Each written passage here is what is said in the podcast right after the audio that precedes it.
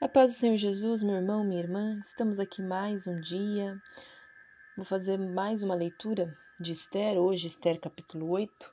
Vamos refletir um pouquinho mais no que Deus quer nos passar, amém? Através de um estudo, através da, da explanação da palavra, amém? Eu vou ler primeiro, se eu sentir, vou parando, explicando, ensinando alguma coisa, enfim, para que a gente possa entender melhor o que Deus está querendo falar, tanto de uma forma ministrativa quanto de uma forma de ensino, de estudo. Amém? Se você tiver pedidos de oração, esse é o momento, pense nesses pedidos de oração, para que Deus possa sondar o coração, para que Deus possa ver o que você deseja e, sendo da vontade dele, então ele possa atender. Amém? Pai querido e amado, Senhor, neste momento estamos na Sua presença para termos um momento de leitura, de estudo da palavra do Senhor, de estudo da vida de Esther. Deus, muito obrigada por este momento, agradeço pela vida dela e agradeço pela vida de todos quantos estão neste momento ouvindo esse podcast. Agradeço e louvo o Senhor também pela minha vida, que eu continue sempre, Pai, sempre no nome de Jesus, te servindo, Pai, em nome de Jesus, muito obrigada. Muito obrigada, Senhor, mesmo por todas as coisas que tens feito, Deus, na nossa vida. Eu continuo pedindo que o Senhor nos direcione. Nos ajuda, Deus, a termos o comportamento correto, fiel, santo e repreensível, como diz Esther, para que grandes obras sejam colocadas nas nossas mãos, sendo guiadas por Ti. É o que eu peço, Pai, eu agradeço em nome de Jesus. Amém.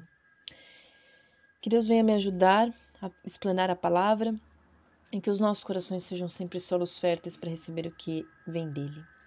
Então, Esther 8, ele vai. É o momento em que nós estamos nos encaminhando para o final. Amém?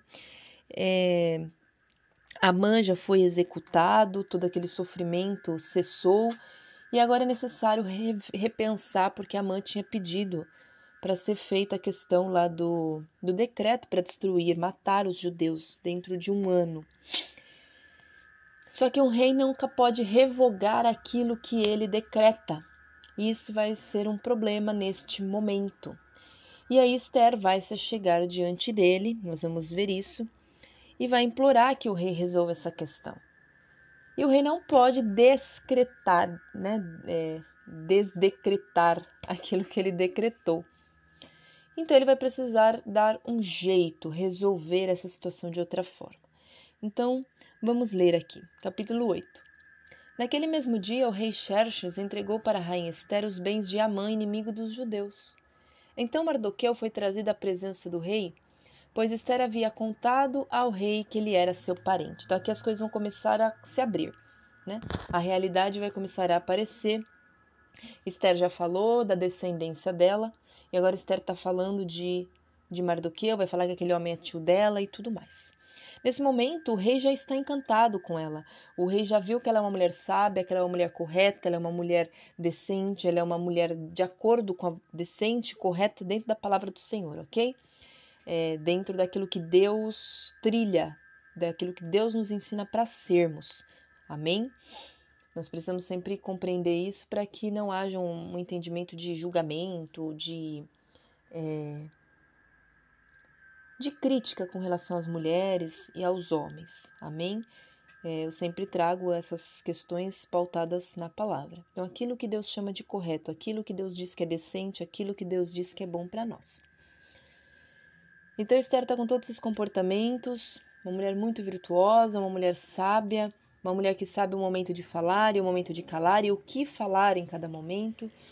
É uma mulher muito voltada à presença do Senhor, ela jejua, ela ora, ela consegue ter domínio próprio das suas emoções, dos seus pensamentos, da sua boca. Ela tem temor a Deus, ela tem temor àquele marido com quem ela está. Ela é uma mulher obediente, ela é uma mulher que sabe que está num terreno inimigo, um terreno ao qual ela não pode agir de qualquer forma, porque senão a morte pega ela. Né? Como destruiu Vasti, também pode destruí-la. A gente não sabe do que esse rei é capaz, a gente não sabe do que aqueles conselheiros, aqueles adivinhos eram capazes de dizer ao rei o que fazer. Não, um dos conselhos dele foi: divorcia, se separa, termina o relacionamento com Vasti. Eles poderiam ter falado outra coisa, sim, mas eles falaram aquilo. É um momento, claro, que Deus se utiliza desse momento para Esther entrar para o povo ser salvo, porque todas as coisas cooperam para o bem daqueles que amam a Deus. Porém, se fossem homens sábios realmente ali juntos do rei, provavelmente o conselho seria outro, provavelmente o direcionamento da situação seria outra. E aí, claro que Deus vai subir essa mulher ao poder, vai subir Esther com um homem muito sábio. Então a gente precisa perceber o quanto essa história de Esther, ela é um todo perfeito, ela é um todo em que Deus realmente está olhando de cima e encaixando cada peça no seu devido lugar. E aí, continuando a leitura, no, cap... no versículo 2 vai falar assim: O rei tirou do dedo o anel com o selo real que ele havia tomado de volta de Amã e o entregou a Mardoqueu. Aqui é o momento que Mardoqueu começa a ser exaltado. E é tão interessante que esse 8, 9 10, esses três últimos capítulos, é um momento que eu, Ana, não é isso, amém? Mas eu, Ana, fico com a sensação de que é o momento em que Mardoqueu se torna o centro da história. Até então, Esther é muito vista, Esther é muito exaltada, mas esse 8, 9 10 a gente percebe a total e plena exaltação de Mardoqueu. Porque, querendo ou não, Esther ela chegou onde ela chegou porque ela teve o tio guiando ela. E isso é muito importante. Nós precisamos ter, às vezes, essa humildade de receber conselhos, de receber orientações que, de pessoas que estão na presença de Deus. Esther teve isso. Esther sabia o tio que tinha e ela tinha uma completa dependência desse tio. É muito importante a gente conseguir perceber isso. Era um homem na presença do Senhor, guiado pelo Espírito Santo para ajudá-la a guiar e a libertar e auxiliar aquele povo judeu. Então, é, é necessário que ele seja honrado, sim. Ela foi a sábia, ela foi quem deu a cara a tapa, ela é quem estava ali realmente com o pé no problema, na linha de frente. Mas Mardoqueu era quem estava permitindo essa mulher estar na linha de frente. Mardoqueu é como se fosse, entre aspas, o chão é como, não no sentido negativo de ser pisoteado, de ser humilhado, não é isso, mas no sentido de que era através dos conselhos dele, era através do direcionamento dele, era através da visão, dos conhecimentos da falsidade do povo que ele tinha, era através da intimidade com Deus que ele conseguiu guiar Esther para o que fazer. E muitas vezes nós, nós temos pessoas ao nosso redor que nos auxiliam, que nos guiam e a gente não aproveita, a gente não olha com humildade, a gente sente o nosso ego é, diminuído, enfraquecido, porque nós queremos sempre liderar e aconselhar e nunca sermos liderados ou aconselhados. E no reino de Deus isso não é possível, porque o Senhor sempre coloca uma pessoa para depender da outra. A salvação ela é individual no reino de Deus, sim, Porém, Deus também vai falar que nós devemos um levar a cruz do outro. A palavra também vai falar em Provérbios que na multidão de conselhos tem acerto, tem ganhos. Então Esther soube ouvir o seu tio. E aí Mardoqueu aqui vai começar a ser exaltado, e ele merece. Ele merece porque graças a ele, unido à presença do Senhor, que as coisas aconteceram. Ele vai chamar Esther a atenção. Ele vai dizer: no, no capítulo que nós já lemos. Por acaso será que então não foi por isso que Deus te colocou no poder para você salvar o povo? Não se esqueça que você é desse povo. Se eles morrerem, você também morre. Olha como Mardoqueu vai chamar a atenção e vai fazer: Hello, Esther, acorda. Né? Você precisa fazer alguma coisa. Então ele vem como esse homem que dá a bronca, que chama a atenção, que puxa Esther para o chão para mostrar a realidade das coisas.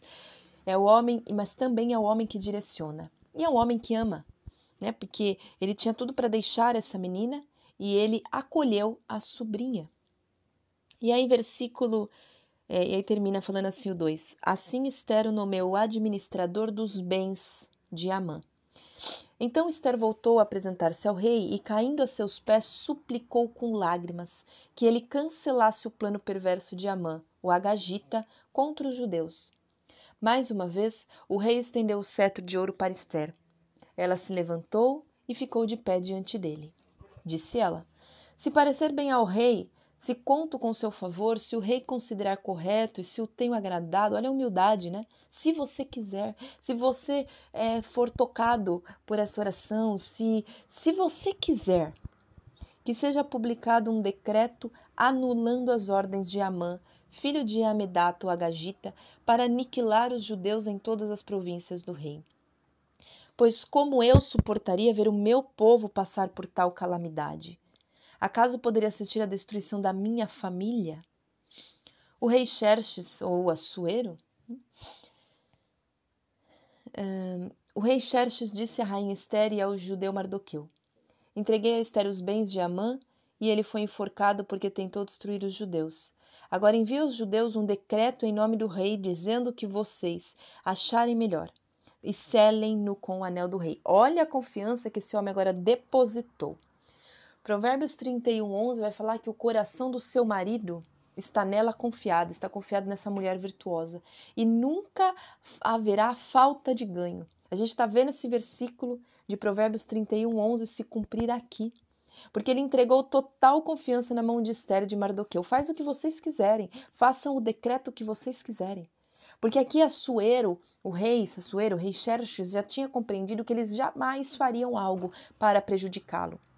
E ele vai cuidar, Mardoqueu e Esther vão cuidar dos bens de Amã. Eles são colocados numa posição financeira.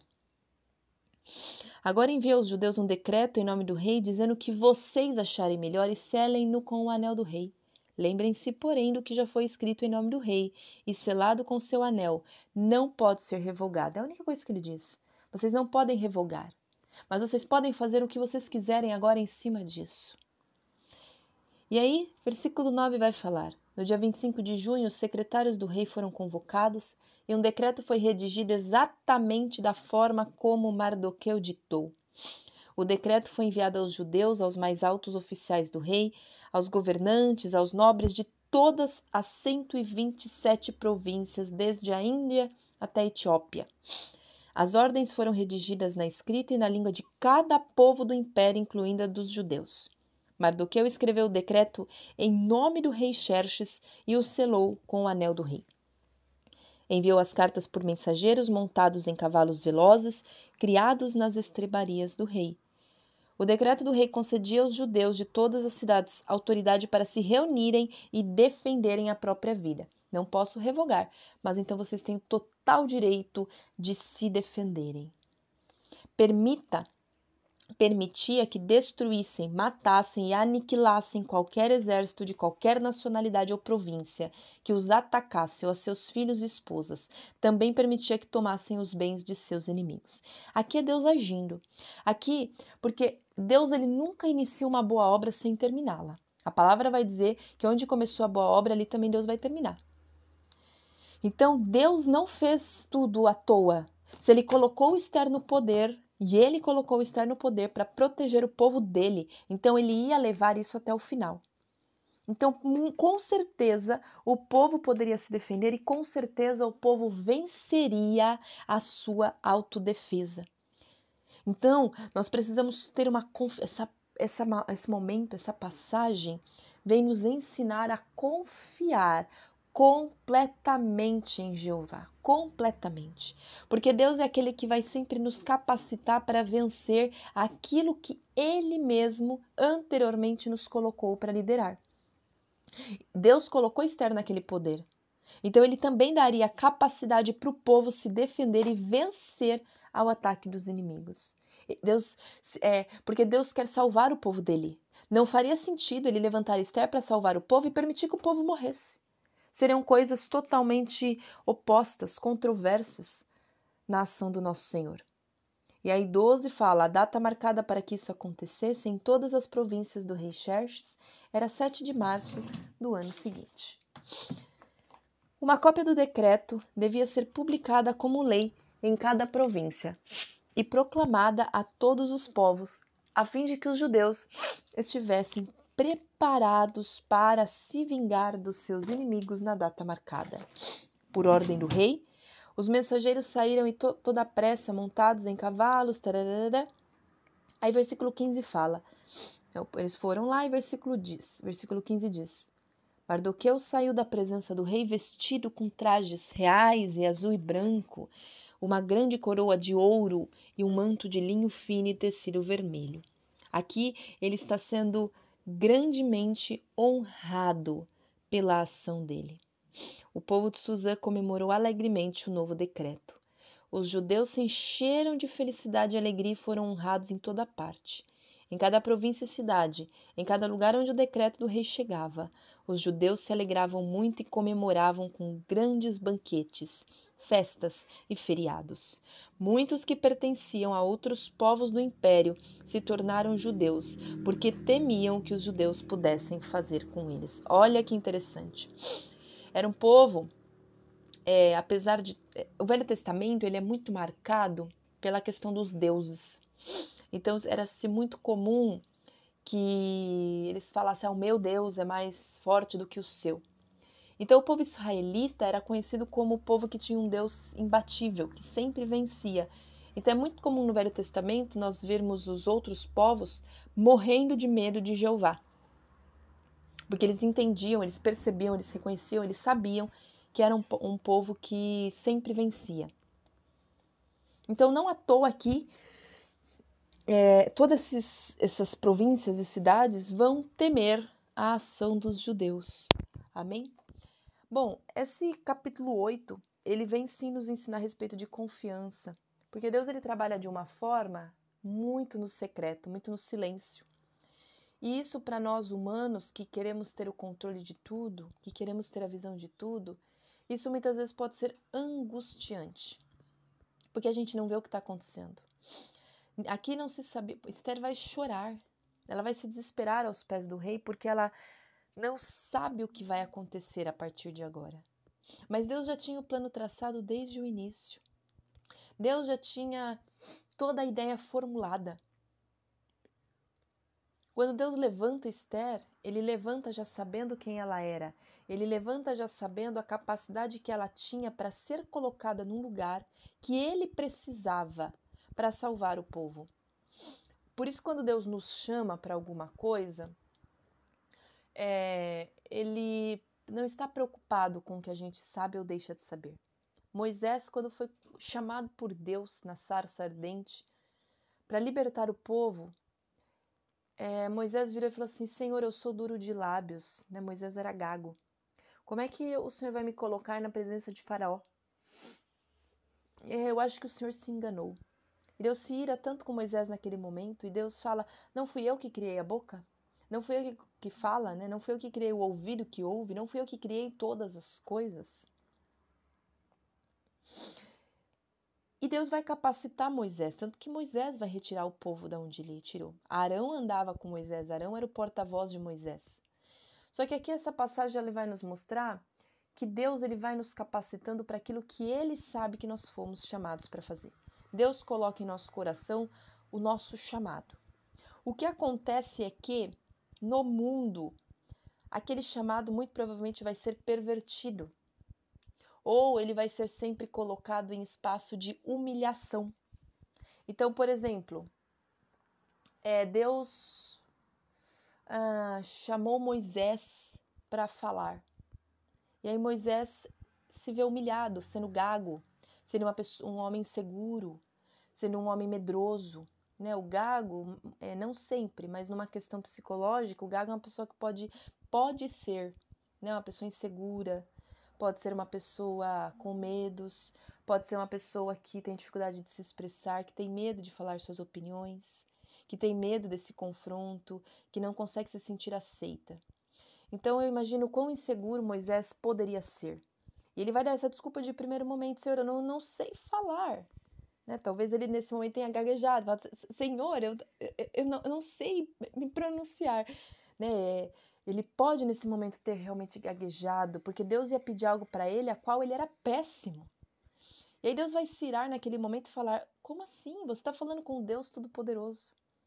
Então, naquilo que Moisés era chamado para fazer, que era liderar, libertar, e falar e ensinar o povo foi exatamente onde ele mais foi fragilizado na vida dele. Ele era inseguro, como que um líder é inseguro? Como que alguém que guia não consegue ter segurança na própria vida? Como que alguém que vai ter que falar com o faraó é gago? Todas as situações eram adversas. Então, muitas vezes, aquilo que Deus nos. É, muitas vezes não, aquilo que Deus nos chama, aquilo que Deus coloca no nosso coração como chamado, vai ser pervertido ao longo da vida, seja pelas próprias situações, seja pelas setas do mal, seja pelo que for. Isso acontece exatamente para que a obra do Senhor não seja feita, porque se nós nos diminuirmos, se nós nos fecharmos nos nossos defeitos, nas nossas incapacidades, a gente não realiza a obra de Deus. Então, isso é uma estratégia maligna para a gente não executar aquilo que tem que ser executado. Porém, também há uma outra questão que Deus vai falar: que o meu poder se aperfeiçoa na sua fraqueza. É exatamente aquilo que eu fui chamada para fazer, que Deus é que precisa fazer por e em mim. Então há uma fraqueza naquilo para que eu não me glorie.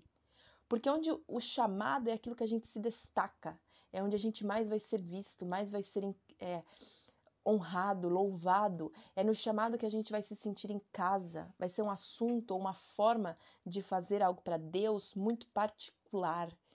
E aquilo também pode subir o nosso ego, o nosso achismo. Então, esse diminuir é uma forma de nós olharmos para a gente mesmo e falar: é Deus em mim, não sou eu. Porque Ele colocou esse chamado em mim, é Ele que vai executar. Eu não tenho capacidade sozinho de fazer, senão através do meu ego. Então, essa passagem de Esther 8 vem nos falar isso. Qual é o nosso chamado? Para o que fomos feitos? Porque o que nós fomos feitos, Deus vai nos usar e nada vai nos derrotar. Esther, hum, ela achou graça aos olhos, ao coração do rei, porque Deus amoleceu o coração do rei, porque Deus tinha um propósito através da vida dela, e porque Deus olhou para o coração dela e de Mardoqueu e viu um coração disposto a servir e a obedecer, corações dispostos a ter intimidade. Ela é colocada num espaço para salvar um povo. Ela amolece o coração desse homem. A gente está falando aqui de feminilidade, a gente está falando aqui de delicadeza, a gente está falando aqui de atributos femininos que conquistam, enobrecem e acalmam o coração de um homem. A amorosidade de uma mulher, a delicadeza, a sutileza, a sabedoria de uma mulher. Um coração inclinado para Jesus, que faz com que ao interceder ele nos ouça. A mulher tem um acesso tão grande a Deus porque ela tem essa predisposição de ser mais humilde do que o homem no sentido da dependência. Então, em alguns aspectos, para a mulher é mais fácil a aproximação e intimidade com Deus. Essa intercessão que Esther teve, ela intercedeu diante do rei, ela suplicou e o rei a atendeu. Isso mostra que também às vezes nós precisamos entrar em súplicas, súplicas com choros, na presença de Deus para Ele nos ouvir, nos atender e livrar nossa alma e a alma e a vida das pessoas que amamos dos problemas, das aflições, das dores, das setas do inimigo. E nós temos um poder diante de Deus com relação a isso. E também temos um poder diante dos homens para conquistarmos muitas coisas. O nosso marido, o nosso esposo, são pessoas que são muito. Os homens são muito conquistados pela delicadeza da mulher. Claro que eu não estou eliminando aqui a questão de homens é, não convertidos, de homens que se acham superiores às mulheres no sentido de oprimi-las, de bater, de maltratar, de não compreender bem o que significa o homem ser cabeça. Muitos homens ainda acham que o machismo, que o ser cabeça é a opressão. Muitos homens ainda acham que a mulher a ser submissa a eles é no sentido de fazer tudo o que eles querem. Só que na mesma Bíblia, que diz que a mulher tem que ser submissa, também diz que o homem tem que amar a mulher como Cristo amou a igreja. É uma via de mão dupla. E Esther vai pagar esse preço pelo povo. Ela intercede por esses problemas. Ela sabe ser a mulher em cada momento de acordo com a vontade do Senhor. Ela sabe falar o que tem que ser dito em cada momento. Ela não é uma mulher chorona, não é uma mulher sentimental que chora por toda e qualquer coisa. Mas aquele momento era o momento certo do choro. Aquele momento era o momento certo do, do implorar por uma causa maior. Era o povo que estava em jogo, era o povo dela. E nós precisamos, como mulheres, buscar a presença do Espírito Santo para que ele nos ajude a nos controlar. E como os homens precisam também da presença do Espírito Santo para saberem direcionar os seus lares.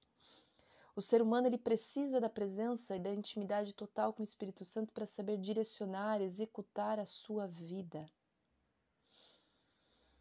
Nós temos aqui a presença de Mordecai que pode ser interpretada como Espírito Santo na nossa vida. E o Espírito Santo ele pode falar ao nosso coração, como ele pode usar pessoas ou situações para nos guiar, para nos direcionar. Que Deus possa, através de Sister 8, nos mostrar, nos ensinar muito a respeito de como nós, como deve ser nosso comportamento, de como Deus quer que nós sejamos, de como Deus se agrada. Ele é nosso Criador. E o Criador que nos criou de uma forma para que a gente o agrade. A criatura tem que louvar ao Senhor, ao seu Criador. Quem tem que mandar em tudo é o Criador e não a criatura.